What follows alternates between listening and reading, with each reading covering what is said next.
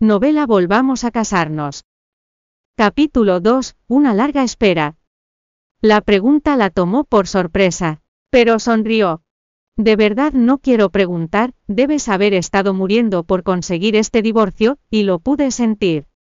Sofía ya estaba preparada para esto desde que se casaron, sabía que sus días de casados estaban contados. Pero llegó un poco más rápido de lo que había imaginado, no habían pasado ni dos meses desde el fallecimiento del abuelo Cibeles, y Leonardo ya estaba tramitando el divorcio. Leonardo se sorprendió por su respuesta, pero solo por un momento luego resopló, la falta de explicación hizo que Sofía pensara que había dado en el blanco. Leonardo dio unas cuantas caladas más y apagó el resto de su cigarrillo en el cenicero, en lugar de continuar con el tema. Preguntó. ¿Cuál es tu plan ahora? Sofía reflexionó, planes por ahora nada, solo quiero dar una vuelta para hacer turismo. Estaba preocupada por lo que pasaría después del divorcio, pues todos se reirían de ella, sobre todo cuando la razón por la que se casó con él en primer lugar estaba arraigada en la superstición.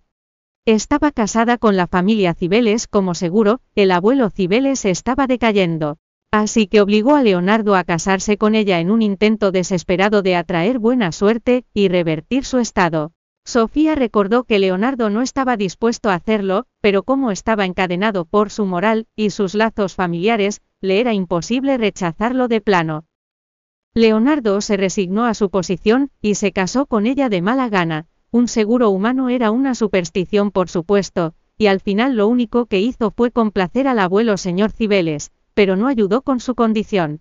Sufrió mucho más de lo necesario y al final falleció de todos modos, no había pasado un año desde entonces así que Sofía podía imaginar las burlas que tuvo que soportar. Esconderse es una buena idea, miró su vaso de agua. Volveré en un par de meses para presentar mis respetos.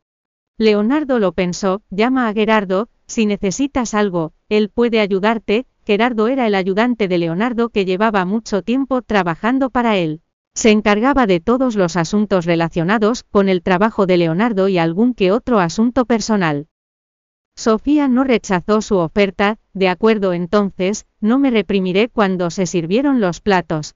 Sofía los probó sin miramientos, no dijo nada, porque no sabía qué decir, no se comunicaban mucho en su efímero matrimonio, aparte de divertirse de vez en cuando en la cama. Ahora que estaban divorciados la brecha entre ellos se convirtió en un abismo, y tenían aún menos temas compartidos. Leonardo no parecía tener mucho apetito así que se detuvo tras unos cuantos bocados, pero Sofía lo ignoró y siguió comiendo, el impulsivo pedido de antes vino a morderla por la espalda, pues era demasiado para ella. Sofía no pudo dar otro bocado después de haber comido solo la mitad de la comida, se recostó en la silla, y llamó a la camarera, cuando llegó, Señaló la comida. Ponme todo esto para llevar, todos los que comían en este hotel, eran personajes famosos así que era raro que alguien les empaquetara la comida, la camarera se sorprendió de esta petición, pero Leonardo dijo. Empaquétalo, por supuesto, por favor deme un minuto, la camarera se sintió incómoda.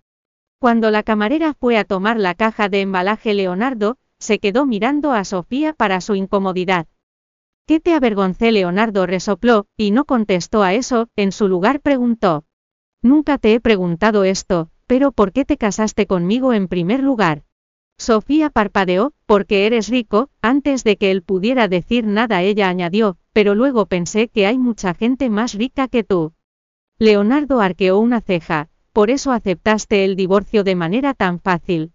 A eso Sofía solo respondió con una sonrisa, la camarera volvió y recogió la comida, después tomó las cajas y se fue con Leonardo, Leonardo tenía que ir a otro sitio, así que llamó a un taxi para Sofía.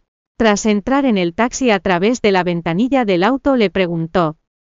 ¿Y tú qué conmigo? Leonardo frunció el ceño. ¿Por qué te casaste conmigo en primer lugar? preguntó ella. Él la miró con calma, porque eres guapa, sin embargo, antes de que ella pudiera reírse añadió, pero luego me di cuenta de que hay muchas mujeres más bonitas que tú. Bienvenido a descargar la aplicación Novelando o Miniread para leer novela Volvamos a casarnos en línea y obtener las últimas actualizaciones.